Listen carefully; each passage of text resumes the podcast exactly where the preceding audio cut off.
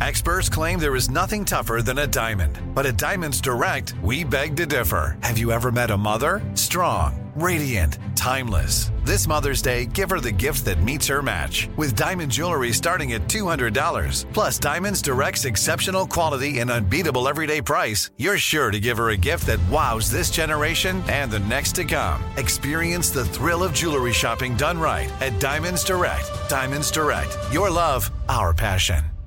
Do you dream of a healthier life, but education feels out of reach? Trinity School of Natural Health makes holistic education accessible with online programs to fit your busy schedule. Trinity School of Natural Health makes holistic education accessible with online programs to fit your busy schedule. Trinity School's Certified Natural Health Professional Program is the perfect entry point to gain foundational knowledge to empower yourself, your family, and your community to live healthier lives. Turn your passion into a career. Visit trinityschool.org for more info now.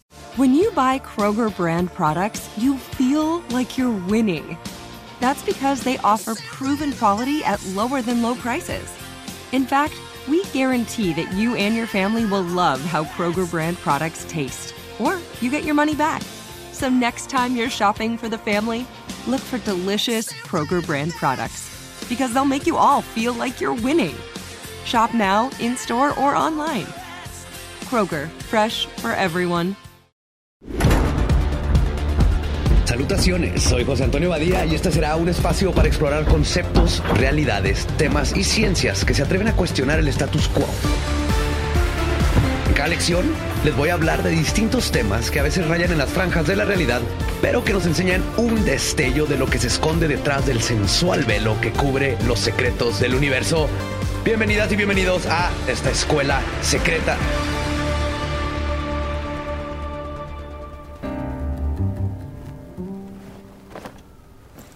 Cada mañana sigo mi rutina diaria sin falta. Es un vaso de agua, añado con precisión tres gotas de una sustancia que potencia un chingo mi capacidad cognitiva, es psilocibina, y la consumo porque me brinda una claridad invaluable a lo largo del día y despeja mi mente, aún más que el café. De hecho, me permite enfocarme al máximo. Claro, solo unas gotitas porque no me quiero tripear en medio de una grabación. Y todo esto está increíble. Pero no puedo dejar de preguntarme algo. ¿Por qué mi mente necesita ayuda para lograr esa concentración necesaria? ¿Por qué dependo de una droga para delimitar mi rango de atención y alcanzar los valiosos 20 minutos de enfoque que requiero para llevar a cabo cualquier tarea? El día transcurre y continúo con mi rutina. A la hora de la comida me tomo una cerveza y siento como mi ansiedad cede lugar a una especie de relajación adormilada. Y me doy cuenta de que me cuesta hacer el cálculo de cuánto es el 12% de propina sobre mi cuenta. Me percato que el alcohol tuvo el efecto opuesto en mi atención que el café de la mañana y que la microdosis de la psilocibina. Reflexionando más a fondo, me pregunto si el concepto de enfoque o concentración es una construcción moderna o si realmente es una característica intrínseca de nuestro funcionamiento cerebral. Y además, ¿por qué para mí es tan importante mi café psilocíbico de la mañana para concentrarme, al mismo tiempo que mi chela de la tarde para desconcentrarme? ¿Cuál es el papel de lo que bebemos en nuestra necesidad de supervivencia? Pero también en nuestra búsqueda por el ocio y el esparcimiento. En episodios anteriores, hemos discutido cómo la comida afecta nuestro estado de ánimo y cómo hemos evolucionado desde cazar nuestra propia comida hasta cultivarla. Antes de vivir en casas y labrar campos, nuestros antepasados vivían en la jungla junto a otros animales salvajes. En ese entorno, la alerta constante era esencial porque en cualquier momento podía llegar un animal gigante y morderte el cuello. Y este estado de alerta nos permitió obtener información crucial del entorno que nos rodeaba. Con el paso del tiempo, nuestros estilos de vida fueron evolucionando. Pasamos de un estilo de vida nómada a uno sedentario, de ser cazadores recolectores a convertirnos en agricultores y establecernos en comunidades y tribus. Nuestros cuerpos humanos también evolucionaron para desarrollar una enzima que otros animales dejan de producir una vez finalizada su etapa de lactancia. Esa enzima nos permitió digerir y aprovechar la leche, lo cual resultó ser vital para nuestros antepasados. Cuando los seres humanos comenzaron a domesticar animales y a consumir su carne y leche hace unos 9.000 años, aquellos individuos que conservaban la persistencia de la enzima lactasa podían digerir y aprovechar los nutrientes de la leche. Esta capacidad les otorgó una ventaja significativa en términos de salud y supervivencia, lo que también favoreció la permanencia en la estirpe. Las cosechas de los alimentos que nuestros antepasados cultivaban tenían intervalos de meses entre ellas, pero la producción de leche era constante, lo que la convirtió en un alimento fundamental. Hoy en día, si no puedes tolerar la leche, tienes la opción de ir a cualquier tienda o supermercado y encontrar alternativas. Pero la evidencia genética confirma que hace casi 10.000 años, la capacidad de tolerar la lactosa era una ventaja adaptativa que permitía a aquellos que la poseían reproducirse hasta 10 veces más que los que no la tenían. Para nuestros ancestros, el consumo de leche mejoraba el estado nutricional tanto de los adultos como de los niños, ya que proporcionaba minerales como el calcio, proteínas, grasas, vitaminas y azúcares necesarios para el desarrollo cognitivo de nuestros cerebros. Este tema nos lleva de vuelta a la concentración, esa habilidad importantísima tanto para la supervivencia de nuestros ancestros como para la nuestra. Aunque la atención ha sido ampliamente estudiada en los últimos 100 años en los campos de la neurociencia y la psicología, aún persisten interrogantes sobre su origen evolutivo y su propósito. Cuando nuestro cerebro se ve abrumado por la sobrecarga de información sensorial a un ritmo superior a nuestra capacidad de procesamiento, la atención nos sirve para seleccionar fragmentos de la información para que nuestro cerebro no se sobrecaliente, por así decirlo. Y así podemos absorber solo lo importante, aunque la comprensión sea limitada.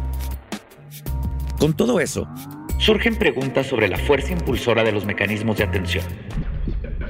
¿Es la demanda de procesar más información con una capacidad de procesamiento limitada? ¿O tal vez es al revés? El procesamiento de la información es limitado porque el cerebro evolucionó para respaldar los mecanismos de atención, Existe una teoría que busca abordar estas interrogantes llamada visión ecológica de la atención, que se centra en la interacción entre un animal y su entorno. En muchos aspectos se relaciona con la teoría de la percepción ecológica de Gibson, y en su esencia plantea que el único propósito de los sistemas sensoriales es servir a las interacciones adaptativas de un animal en su entorno. Entonces, en pocas palabras, la atención es indispensable para la supervivencia humana, incluso hoy, si andas en la calle, a la mensa, escuchando este podcast sin fijarte y cruzas la calle, puede o no que te atropelle un tráiler. Sin embargo, los humanos no solo actuamos por instinto. Y es interesante pensar que mientras desarrollábamos enzimas para digerir la lactosa y procesos cognitivos para digerir la información, también descubrimos la fermentación a base de frutas y cereales, una práctica que perduró a lo largo de los siglos.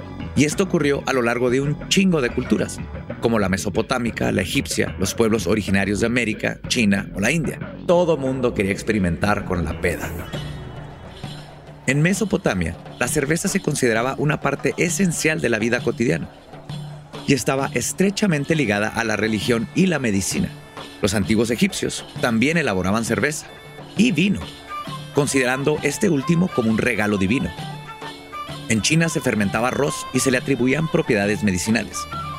En India se produció una bebida alcohólica llamada soma, con fines religiosos. Igual debo decir que el alcohol no era la única sustancia utilizada con propósitos religiosos en culturas antiguas, pero eso lo abordaremos más adelante. La historia del alcohol se remonta a tiempos antiguos, aunque no se tiene certeza sobre cuándo exactamente los humanos comenzamos a crear bebidas fermentadas. La evidencia más antigua proviene de China alrededor del año 7000 a.C., donde se encontraron residuos de arroz, mijo, uvas y miel fermentados en jarrones de arcilla. A lo largo de los milenios, diversas culturas en todo el mundo adoptaron esta misma práctica de la fermentación para crear sus propias bebidas. Y en cada lugar, el alcohol representó distintas cosas según la cosmogonía o incluso los procesos de producción que existían en el momento. Por ejemplo, los antiguos mesopotámicos y egipcios elaboraban cerveza a partir de cereales almacenados, lo que les permitía tenerla disponible durante todo el año. Esta bebida era accesible para todas las clases sociales e incluso los trabajadores recibían una ración diaria. Además de la cerveza, también producían vino, aunque el cultivo de la vid estaba más limitado debido a las condiciones climáticas, por lo que el vino se consideraba, obviamente, un lujo. En Grecia y Roma, donde el cultivo de uvas era más favorable, el vino estaba ampliamente disponible, al igual que la cerveza en Egipto y Mesopotamia. Las levaduras tienen la capacidad de fermentar prácticamente cualquier fuente de azúcar vegetal, por lo que las antiguas civilizaciones en Sudamérica elaboraban alcohol a partir de diversos cultivos y plantas disponibles en su entorno. Un ejemplo es la chicha, una bebida fermentada hecha de granos y a veces enriquecida con hierbas alucinógenas. En lo que hoy es México, la bebida preferida era el pulque, obtenido de la savia de los cactus, mientras que en África Oriental se elaboraba cerveza de plátano y palma. En la zona que actualmente es Japón, la gente producía sake a partir del arroz. Prácticamente todas las regiones del mundo tenían sus propias bebidas fermentadas. ¿Y cómo culparlos? Si parece que uno se puede poner una pedota fermentando cualquier fruto. Pero a medida que el consumo de alcohol se volvía parte de la vida cotidiana, surgieron debates en torno a sus efectos percibidos como positivos. A lo largo de la historia, las bebidas fermentadas antiguas tenían un contenido de alcohol relativamente bajo, como un 13%. Y durante la fermentación, los subproductos tóxicos que generan las levaduras salvajes limitaban el contenido de alcohol, ya que podían resultar letales. Sin embargo, todo eso cambió con la invención de la destilación. Un proceso descrito en textos árabes del noveno siglo. Este proceso implicaba hervir líquidos fermentados para vaporizar el alcohol. Este se capturaba y luego se enfriaba, obteniendo un licor mucho más concentrado que las bebidas fermentadas. En un principio, estos licores más fuertes se utilizaban con propósitos medicinales, pero pronto se convirtieron en una valiosa mercancía comercial debido a su larga duración sin deterioro. Por ejemplo, el ron, hecho de azúcar cultivada en las colonias europeas en el Caribe, se volvió esencial para los marineros y se comerciaba con América del Norte. Los europeos llevaban brandy y ginebra a África, intercambiándolos por esclavos. En esta época de exploración, tierras y productos como el aceite de palma y el caucho se convirtieron en una forma de moneda en estas regiones. Además, los licores desempeñaron un papel vital en los viajes marítimos de larga distancia, ya que atravesar océanos podía llevar meses y mantener el agua fresca para las tripulaciones era todo un pedo. Pero agregar un poco de brandy a un barril de agua prolongaba su frescura debido a las propiedades conservantes del alcohol, que elimina microorganismos dañinos. Así, hacia el siglo XVII, el alcohol se había transformado en un impulsor de comercio y la exploración global, más allá de sus efectos iniciales. Luego, con la llegada de la revolución industrial, la producción y el consumo de alcohol experimentaron un notable aumento. La destilación a gran escala y la producción comercial de cerveza y licores tuvieron un impacto profundo en la disponibilidad y accesibilidad del alcohol. Sin embargo, también surgieron problemas sociales relacionados con el consumo excesivo y el abuso del alcohol.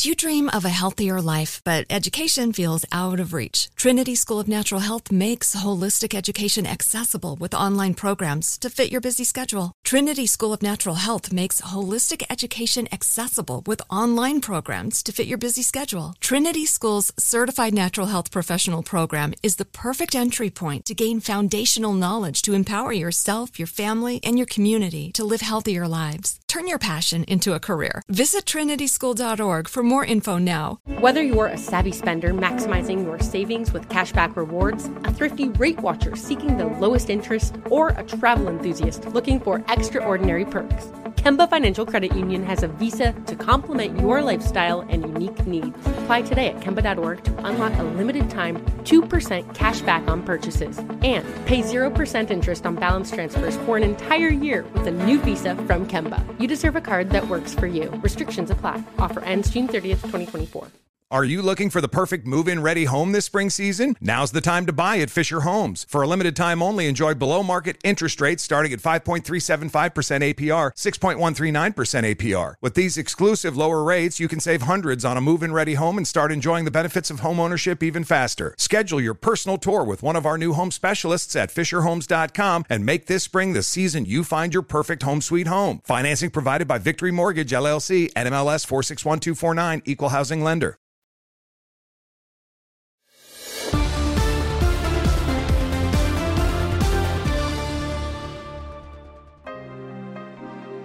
A lo largo de la historia se han implementado leyes de prohibición en diferentes países, como ocurrió en los Estados Unidos durante los años 20.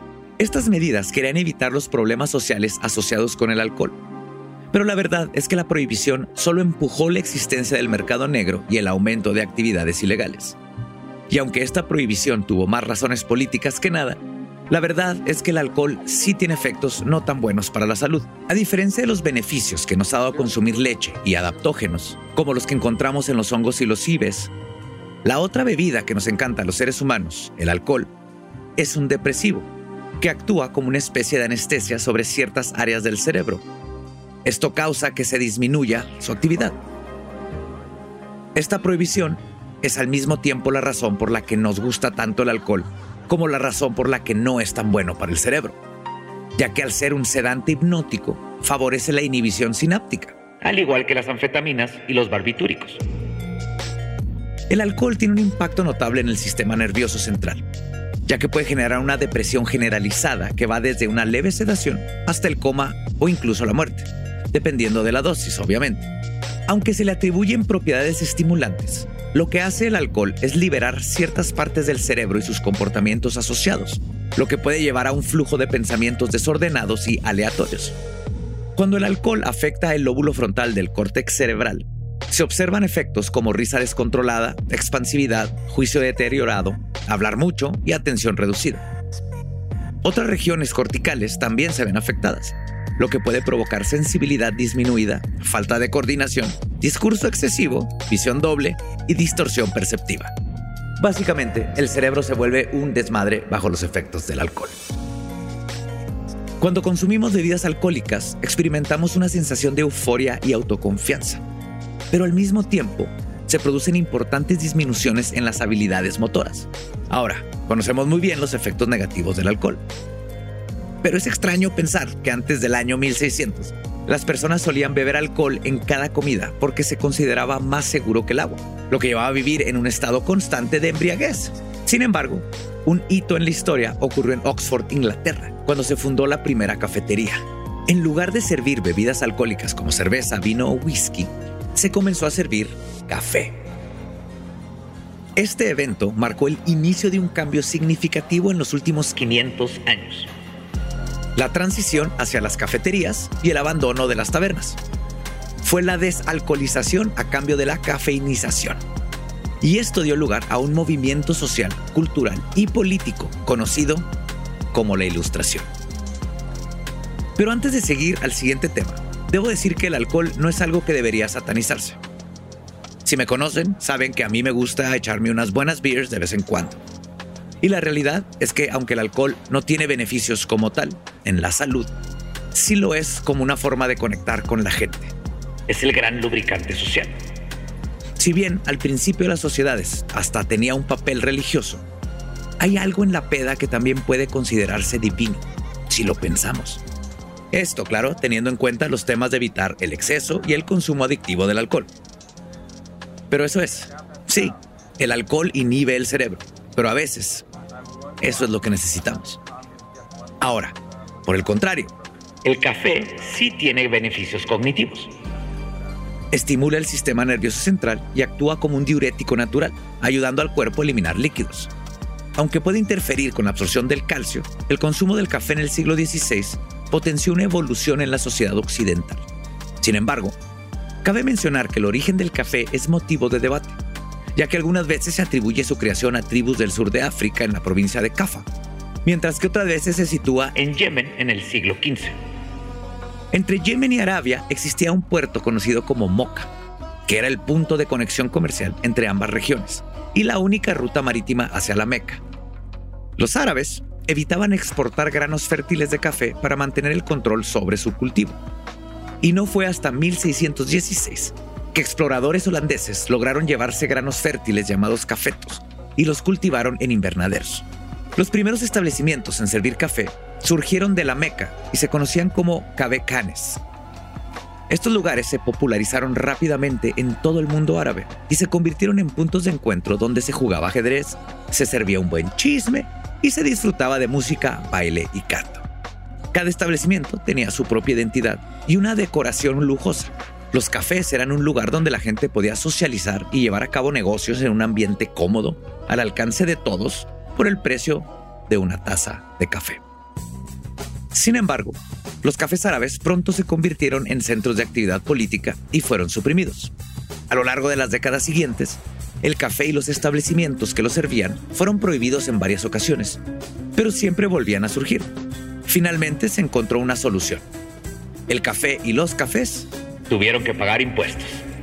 Los holandeses también comenzaron a cultivar café en Malabar, India, y en 1699 llevaron algunos granos a Batavia, en Java, hoy en día Indonesia. Con el tiempo, las colonias holandesas se convirtieron en la principal fuente de suministro de café para Europa. En esa misma época también aparecieron otras dos grandes bebidas calientes en Europa. La primera, el chocolate caliente, introducido por los colonizados americanos a través de sus colonizadores españoles, y el té, que se vendió por primera vez en Europa en 1610. Como ven, esta es la historia de la globalización y la colonización a través de la bebida. Pues inicialmente, el café era vendido por vendedores de limonada y se creía que tenía propiedades medicinales. El primer establecimiento de café en Europa se abrió en Venecia y fue el famoso Café Florian en la Plaza de San Marcos. Este abrió sus puertas en 1720 y sigue siendo un lugar abierto al público en la actualidad. Por otro lado, la primera referencia al consumo de café en Norteamérica data de 1668. Y poco después, se abrieron establecimientos de café en ciudades como Nueva York, Filadelfia, Boston y otros lugares.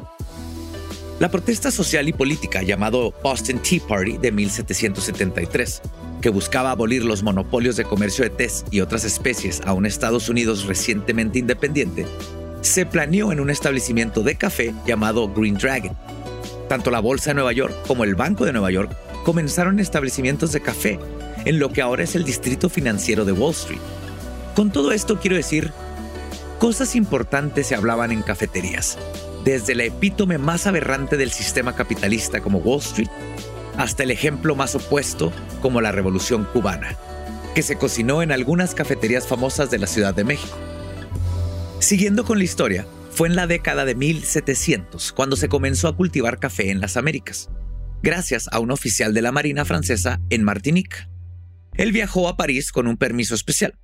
Con algo de ayuda y su encanto personal, logró obtener un cafeto que llevó consigo en el viaje de regreso. El cafeto fue colocado en una caja de cristal y se dejó en la cubierta para mantenerlo caliente y protegerlo del agua salada. El viaje estuvo lleno de incidentes, tal como lo relató Matthew de Clew en su diario. Piratas tunecinos persiguieron el barco, Hubo una tormenta fuerte y el cafeto tuvo que ser asegurado. Nuestro héroe incluso tuvo que enfrentarse a un enemigo a bordo que sentía envidia y trató de dañar la planta, lo que provocó una pelea violenta y la ruptura de una de sus ramas. Pero el cafeto sobrevivió todo. Después de esos incidentes, el buque quedó inmóvil por falta de viento y se racionó el agua potable. Para De estaba claro que lo más importante de todo era el cafeto. El cafeto sobrevivió y él también. Su propia vida era tan importante como la de esa planta, que más adelante podría cultivar para preparar su propio café de la mañana. Por último, el buque llegó a la Martinica y el cafeto fue replantado en una colonia francesa en la isla caribeña, donde lo cercaron con un seto de espinas y lo cuidaron esclavos. El cafeto creció, se multiplicó y en 1726 se hizo la primera cosecha. 50 años más tarde, había entre 18 y 19 millones de cafetos en la Martinica. Había quedado establecido el modelo para un nuevo cultivo comercial que podía darse en el Nuevo Mundo. Sin embargo, fueron los holandeses los que primero empezaron a propagar el cafeto en América Central y del Sur, donde hoy en día reina sin rival como el principal cultivo con fines comerciales del continente. El café llegó primero a la colonia holandesa de Surinam en 1718 y después se plantaron cafetas en la Guyana francesa, Brasil, Jamaica y el resto de Sur y Centroamérica. Ahora bien, ¿qué ocurre con los brebajes que llevaban a la conciencia a un estado más elevado? Tal es el caso de las sustancias que consumían en la antigua Grecia filósofos como Cicerón. Este y otros sabios que pertenecían a una secta religiosa, conocida como los misterios griegos, detallaban sus viajes a un lugar de iluminación llamado Eleusis, al que solo podían acceder los iniciados en la religión. Estudios de científicos estadounidenses y británicos que, aunque fueron desacreditados en los años 60 y 70 por continuar sus pruebas con psicodélicos, publicaron una serie de artículos en donde detallaban que los misterios griegos consumían hongos alucinógenos. La psilocibina fue lo que pavimentó el camino por el viaje a la iluminación. Igualmente en América, varias culturas precolombianas consumían hongos alucinógenos a través de bebidas y tés como parte de sus prácticas espirituales y rituales. En México, los aztecas utilizaban los hongos psilocibios, conocidos como teonanácatl, en ceremonias religiosas. Los consideraban sagrados y los consumían para entrar en contacto con lo divino. Los mayas también tenían una tradición de consumo de hongos alucinógenos. Los llamaban Kio y los consideraban una forma de comunicación con los dioses y los antepasados. Con los olmecas, por ejemplo, se han encontrado representaciones de hongos silocibios en artefactos, lo que sugiere que esa cultura también estaba familiarizada con su uso ceremonial, lo mismo que los mixtecos y zapotecas. La psilocibina, al igual que otras drogas psicodélicas, produce una variedad de efectos que incluyen una cognición hipersociada, percepción sensorial distorsionada con fenómenos de sinestesia, visión de patrones geométricos en movimiento y alteraciones en la percepción del tiempo-espacio. Y de uno mismo. La administración de psilocibina ha demostrado generar patrones de actividad cerebral similares a los experimentados durante los sueños.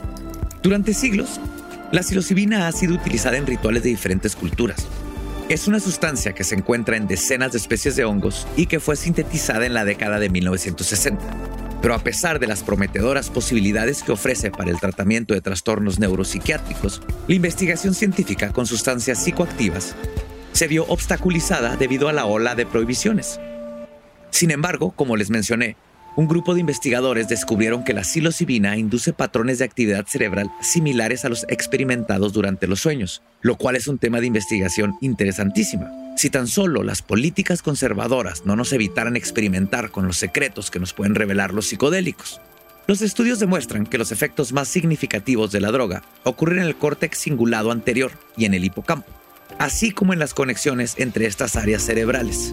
Estas son regiones profundas del cerebro humano, conocidas como el cerebro primitivo, y están implicadas en la formación de recuerdos, emociones y estados de excitación. Por otro lado, en las zonas neuronales superiores encargadas de las funciones ejecutivas, se produce una gran desincronización y desorganización, lo cual podría estar relacionado con la sensación de disolución del yo. Es importante destacar que la actividad neuronal intensificada en la red primitiva del cerebro, que está relacionada con el pensamiento emocional, no es exclusiva de la psilocibina, el peyote o el LSD. Se ha observado un patrón de actividad cerebral similar en casos de epilepsia con aura, donde también se produce una alteración y aumento de la percepción sensorial. Y para sorpresa de nadie, este mismo patrón también se presenta cuando soñamos.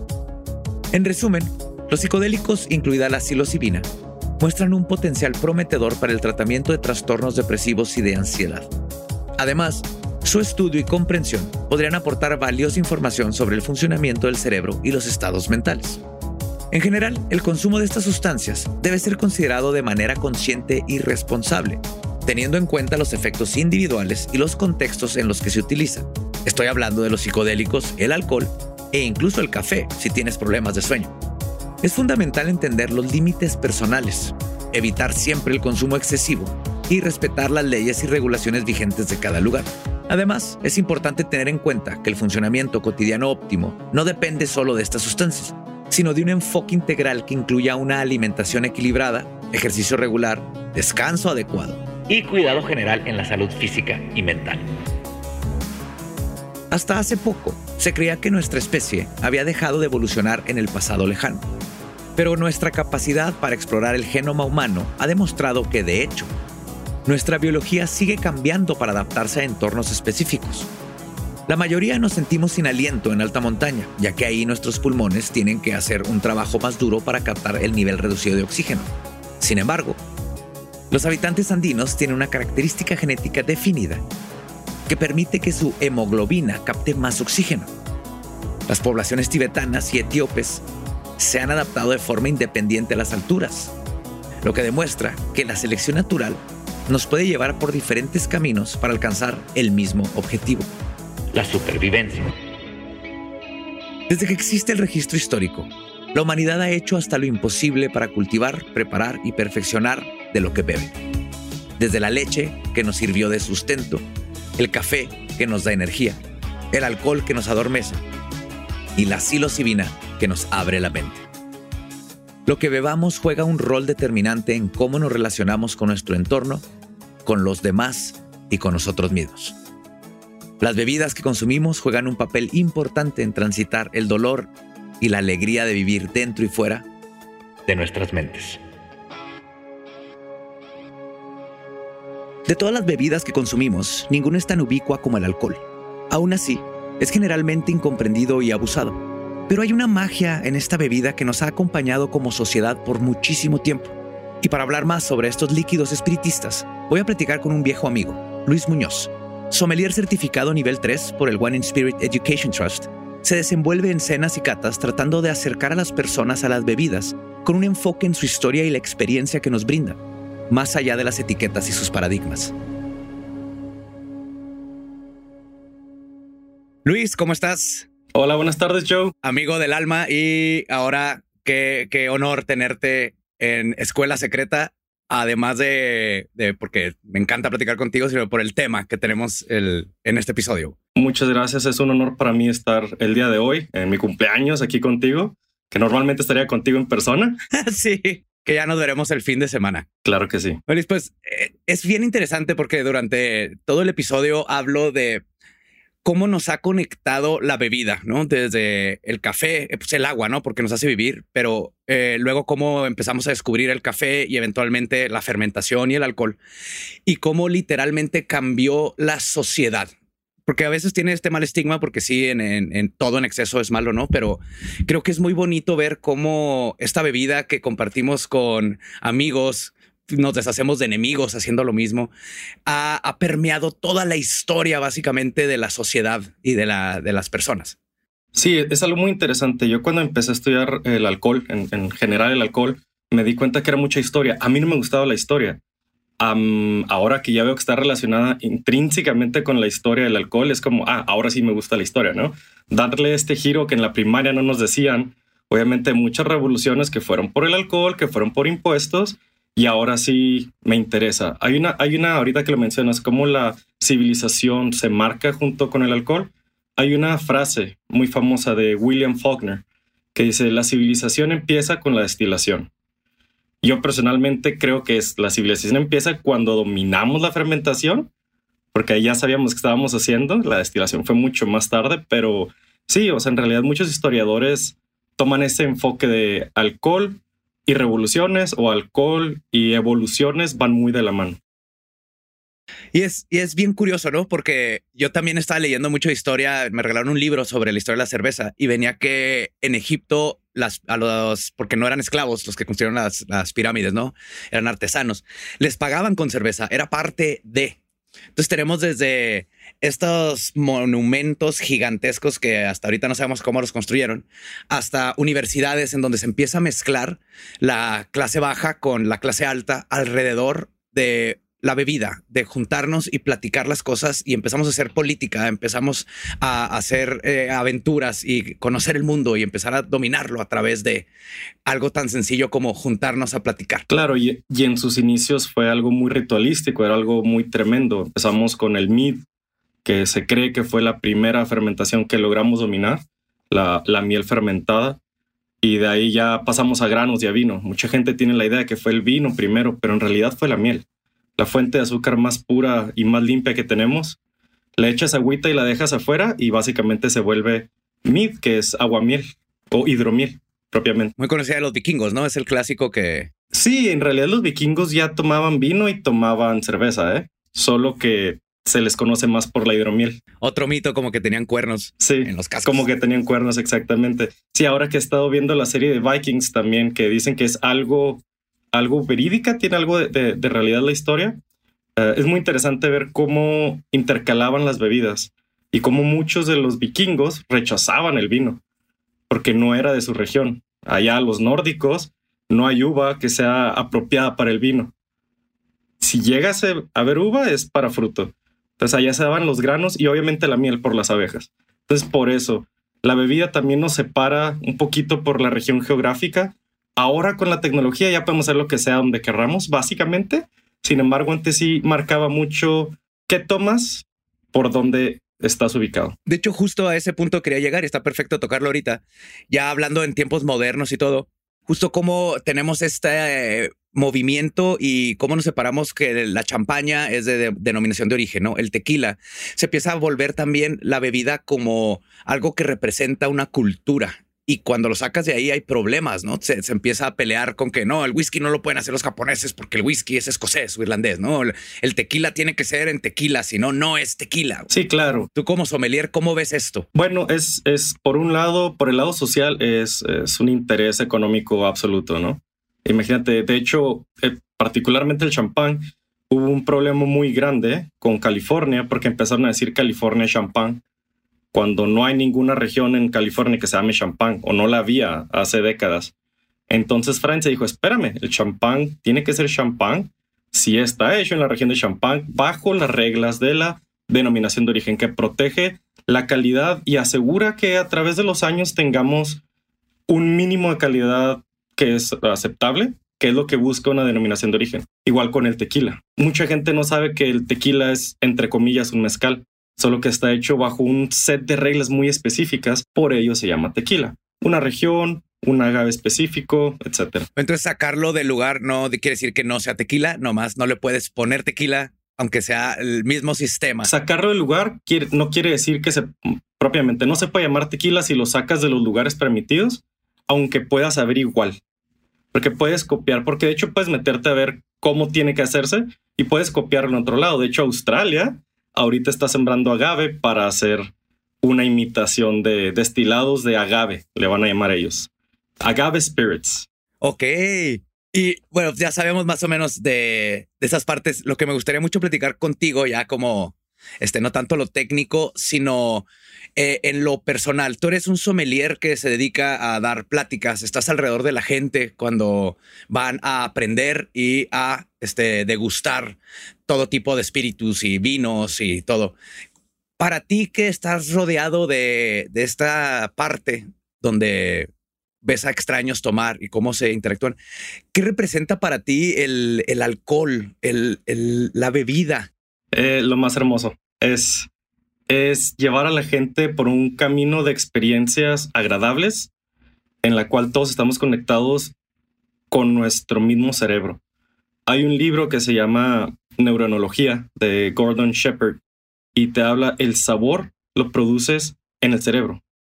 Entonces, cuando tengo el placer de pararme ante un grupo de personas y explicarles del vino y llevarlos por este trip, porque es un viaje pequeño con cada copa, cada sorbo, estoy provocando sensaciones con el vino, con mi palabra y en comunión. Es, para mí es, es algo hermoso porque algo que alguien puede identificar, otra persona no puede. Y sin embargo, estamos todos viviendo la misma experiencia.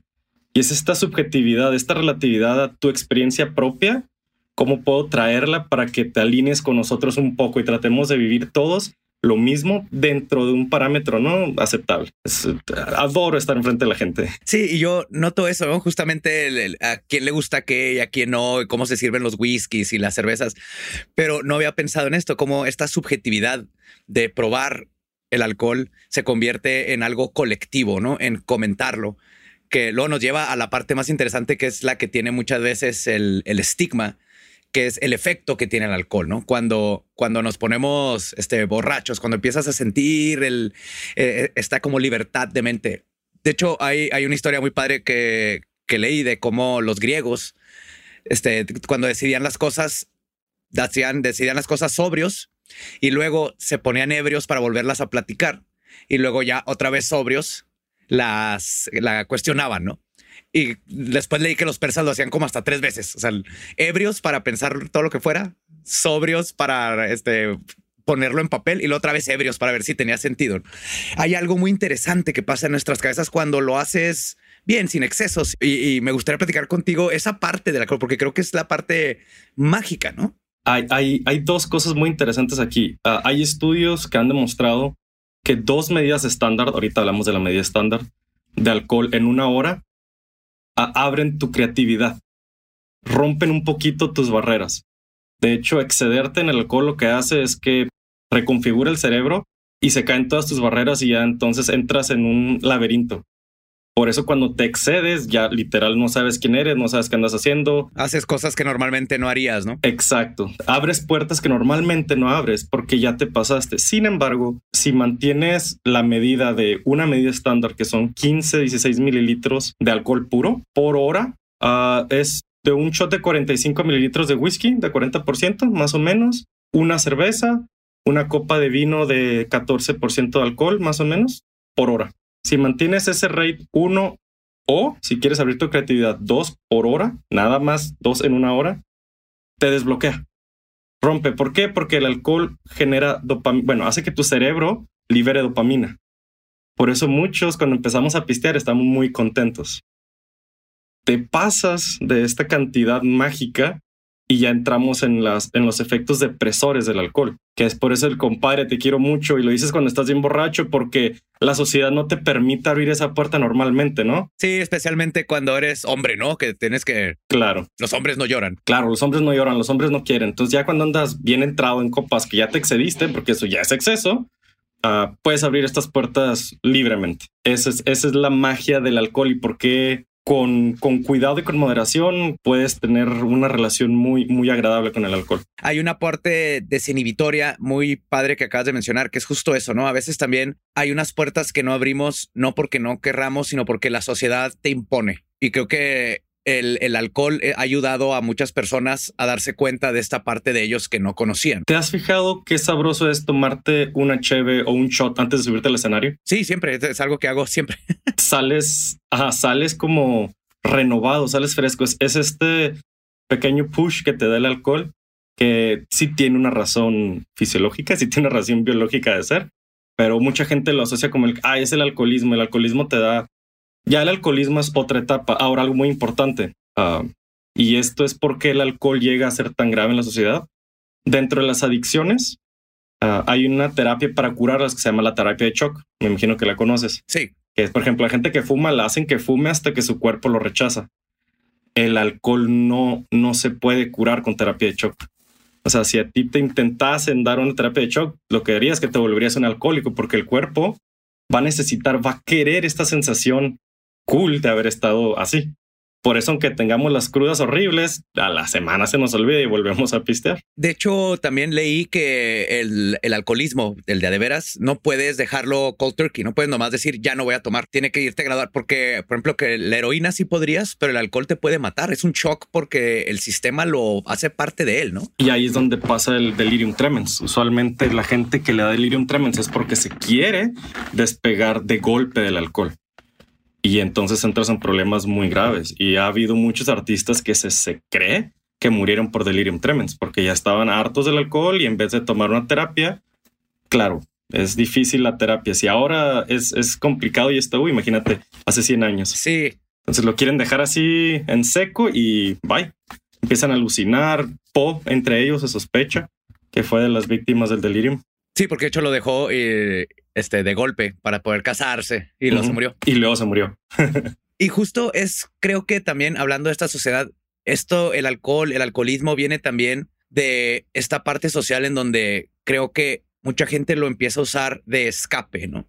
Creo que muchas adicciones, digo, no soy experto, pero vienen a sustituir una, una parte de, de, la persona. Amigos que yo conozco que son alcohólicos, yo los veo que no, no están tomando por gusto, no lo están tomando por la creatividad, por el momento con los amigos.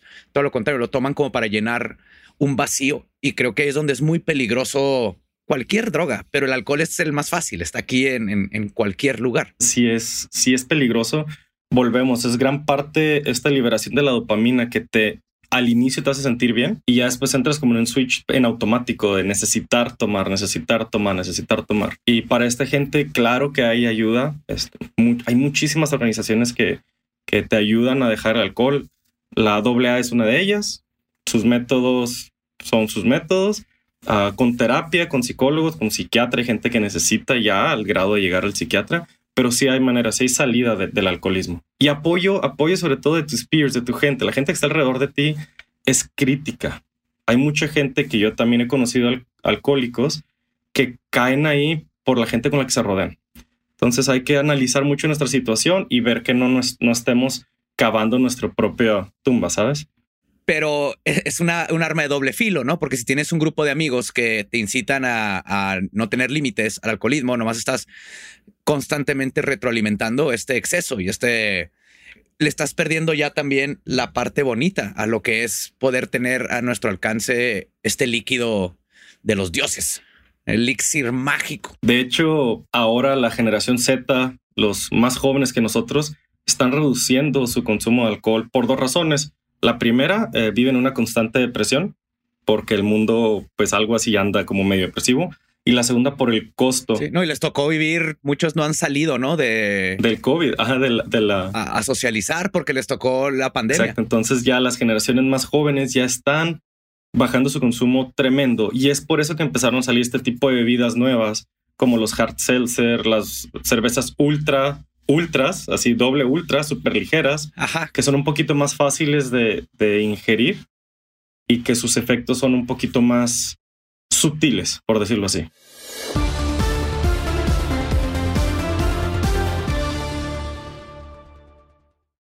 Do you dream of a healthier life, but education feels out of reach? Trinity School of Natural Health makes holistic education accessible with online programs to fit your busy schedule. Trinity School of Natural Health makes holistic education accessible with online programs to fit your busy schedule. Trinity School's Certified Natural Health Professional Program is the perfect entry point to gain foundational knowledge to empower yourself, your family, and your community to live healthier lives. Turn your passion into a career. Visit trinityschool.org for more info now. If a new house is on your wish list in the next five years, grow your savings faster and experience your dreams with an Ohio Homebuyer Plus account from Kemba Financial Credit Union. A savings account specifically designed to save for a new home where you can earn 7% APY, a $500 matching bonus, and a $1,500 mortgage closing cost credit. Learn more at Kemba.org. Offer expires March 31st, 2025. APY equals annual percentage yield. Restrictions apply. NMLS 292230. Equal housing lender. Federally insured by NCUA. Right are you looking for the perfect move in ready home this spring season? Now's the time to buy at Fisher Homes. For a limited time only, enjoy below market interest rates starting at 5.375% APR, 6.139% APR. With these exclusive lower rates, you can save hundreds on a move in ready home and start enjoying the benefits of home ownership even faster. Schedule your personal tour with one of our new home specialists at FisherHomes.com and make this spring the season you find your perfect home sweet home. Financing provided by Victory Mortgage, LLC, NMLS 461249, Equal Housing Lender.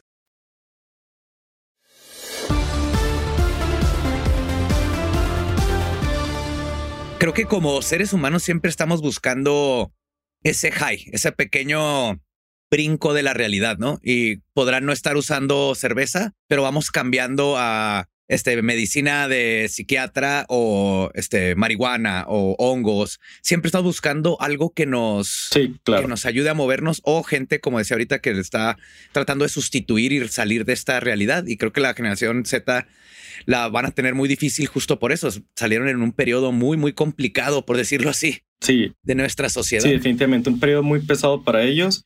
Sin embargo, si se hace una relación adecuada con el alcohol, no tiene por qué tenérsele miedo. Uh, en mi caso, tengo cinco años ya más profesionalmente con el alcohol y no he tenido ningún problema. Obviamente voy a terapia psicológica frecuentemente y me mantengo, o sea, trato de mantenerme, digamos, en, en, rango. Y eso, cuando alguien nos diga, oye, estás tomando mucho, es siempre es decir, a ver, evaluarnos, ¿no? Para no dejarnos ir. Claro, y, y justo, o sea, parece que estamos diciendo que todo mundo tiene que Sí, tomar no, no. y ese no, No, es el caso, ¿no? Yo, yo quiero aprovechar para hablar de yo como personalmente me encanta, me encanta el vino y el whisky y este, los sabores de él, disfruto mucho, ¿no? Yo sí puedo disfrutar un whisky, este, un martes en la noche por su sabor y ya, no se trata de, de buscar la ebriedad. Y creo que para la gente que también disfruta de estas cosas, lo que quiero justo con este, con esta plática contigo es quitarle ese estigma y más que nada educar, porque creo que eso es lo importante. No es decir, está bien malo, no lo toques, como en cualquier droga y cualquier cosa es, así es esto, así funciona, entonces ten cuidado, Claro. pero no le temas. Claro, hasta aquí hay límites. Ah, en mi caso, si pudiera tener los sabores y la experiencia y todo, todo lo que nos produce un vino, un gran whisky sin alcohol, y si fuera realmente idéntico, yo preferiría la, versión sin alcohol. Ese no se puede porque el alcohol es lo que produce la magia. Cuando hablamos de alcohol, hablamos de un género en realidad orgánico. Hay muchos alcoholes.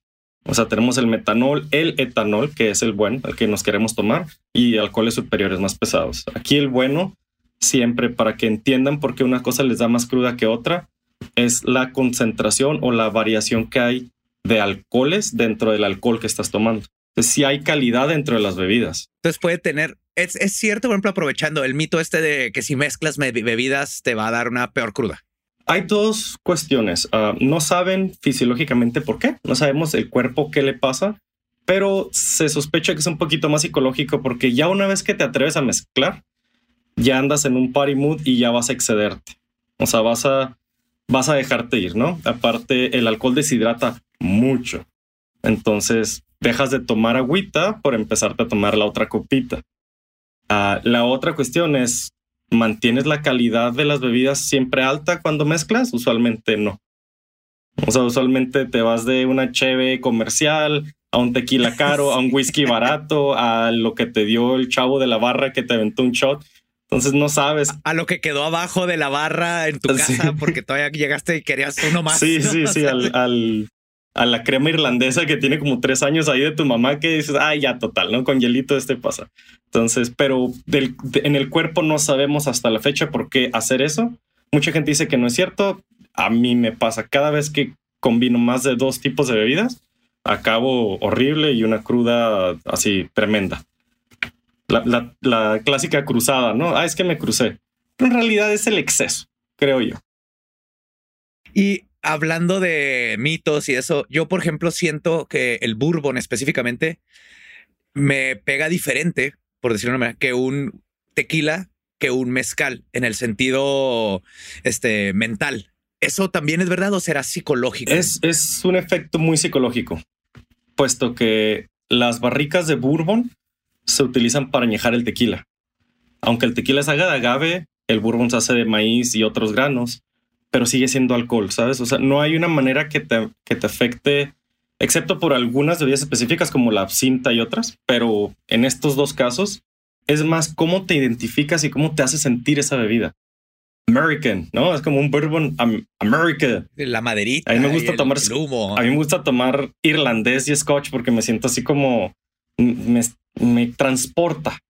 O sea, a esos lugares. Estoy tomándome un whisky irlandés que me fascina y pienso cómo lo habrán destilado, quién lo hizo, dónde está la destilería, Eh, habrá llovido ese, ese año, cuántas cabritas hay. Entonces creo es, es un efecto más psicológico. Igual con el- mucha gente decimos, es que el tequila me saca lo peor. Eh, Sí, si no te excedes, te aseguro que no va a pasar nada. Ya, sí, es como tomarte aspirinas de sabores. A final de cuentas, la aspirina la aspirina. Sí. También tiene mucho que ver la manera en la que te lo tomas. El bourbon lo saboreas, lo disfrutas. O te lo tomas con agua mineral. El tequila, el 90% del tequila se toma de shot. Entonces estás excediéndote con un shot, ya es tu hora de alcohol por esa noche. Tendrías que esperarte. Ya lo que te tomes extra. Exacto. Ya cualquier cosa que le eches ya está sobre la barra de lo que tu hígado puede procesar y tu cerebro puede aguantar sin, sin irse, ¿no? Al exceso. Y ahorita dijiste algo bien bonito porque justo hablo de cómo eh, pues, todo tiene significado y tiene historia y el, el agua siempre hemos manejado como tiene como memoria, ¿no? Este de, de lo que toca y todo. Y creo que el alcohol no nos sentamos a pensar justo en eso. Ahorita que decías, este whisky que me estoy tomando viene de Viene de, sí. Escocia, ¿no? Allá lo hicieron eh, con sus lluvias, con su cultura, con su gente, ¿no? Este mezcal viene desde Oaxaca. Así es. Lo que te estás tomando trae una historia ahí pegada de siglos más contemporánea. Y creo que es muy bonito y algo que no pensamos cuando verdaderamente nos sentamos a echarnos por gusto, por disfrutar una bebida alcohólica. Eso, eso es lo bonito y te digo que eso es lo que me llevó a la historia. Y cuando conozco mucho de una bebida, me enamoro más. Por ejemplo, el primer destilador del, del bourbon que a ti te gusta, ese de la botellita negra cuadrada, era sí, sí, Jack. el Jack, ajá, era un afroamericano. No era un, no era un anglo. Entonces, o sea, ese tipo de detalles le da más sabor a tu bebida. Saber, saber que un sotol viene de la sierra y cuando lo hueles, huele a pino, te transporta y te dice, ah, mira, este seguramente lo hizo el maestro sotolero una tarde lluviosa o en el frío de la sierra, así en Cuauhtémoc, no, allá en madera, súper metido. Eso se me hace hermoso porque aparte, pues el olfato es de los sentidos que más están conectados al cerebro.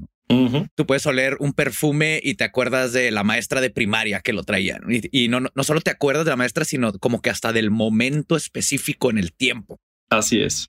Y el, el alcohol tiene, tiene esta capacidad si lo dejamos. Si no, nomás lo vemos como algo para empedarnos, embriagarnos y verdaderamente empezamos a, a tratarlo como cualquier otra cosa maravillosa que hemos inventado los seres humanos. Es por algo se le llaman espirituosas, ¿no? Eh, los alquimistas creían que era el elixir que te daba el elixir de la vida, porque se les daba a las personas ya en su lecho de muerte y tenían una, o sea, se revivían un ratito y luego ya fallecían.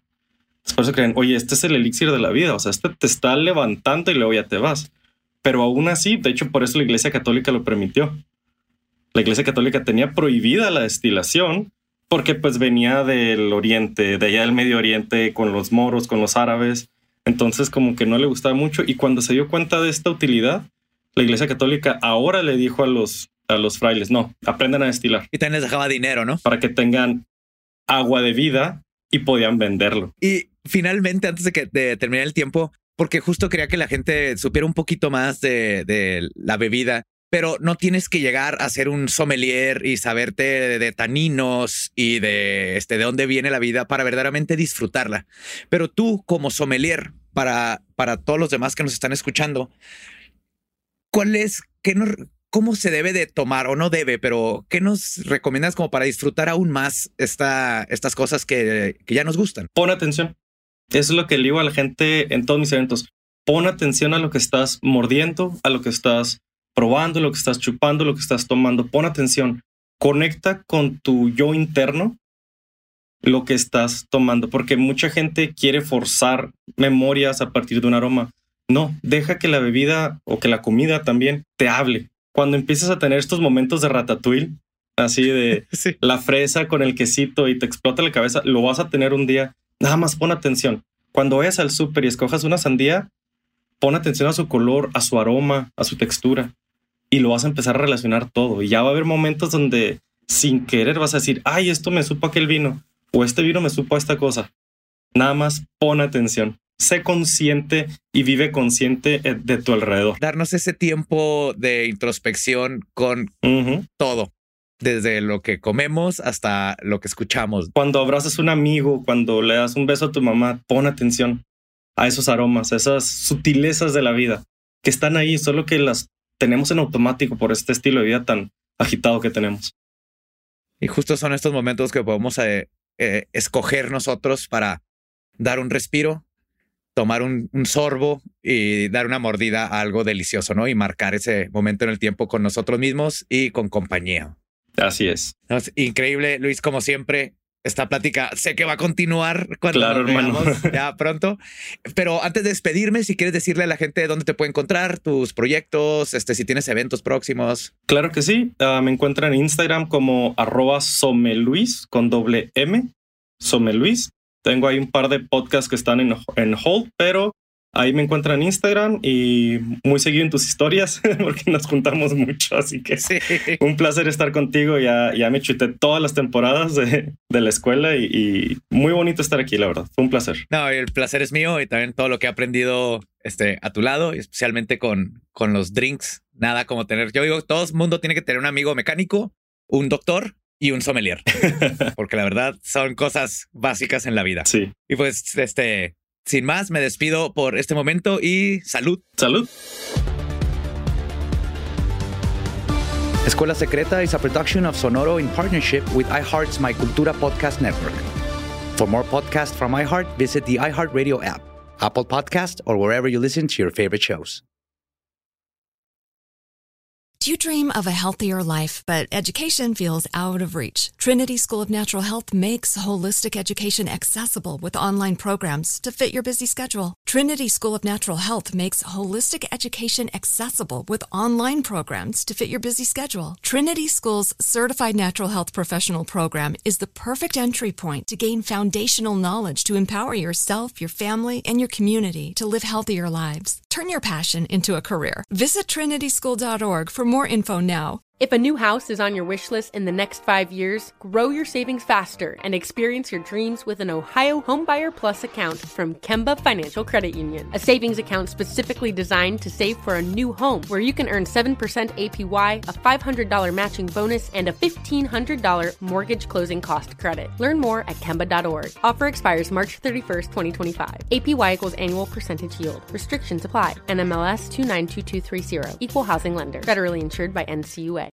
Are you looking for the perfect move in ready home this spring season? Now's the time to buy at Fisher Homes. For a limited time only, enjoy below market interest rates starting at 5.375% APR, 6.139% APR. With these exclusive lower rates, you can save hundreds on a move in ready home and start enjoying the benefits of home ownership even faster. Schedule your personal tour with one of our new home specialists at FisherHomes.com and make this spring the season you find your perfect home sweet home. Financing provided by Victory Mortgage LLC, NMLS 461249, Equal Housing Lender.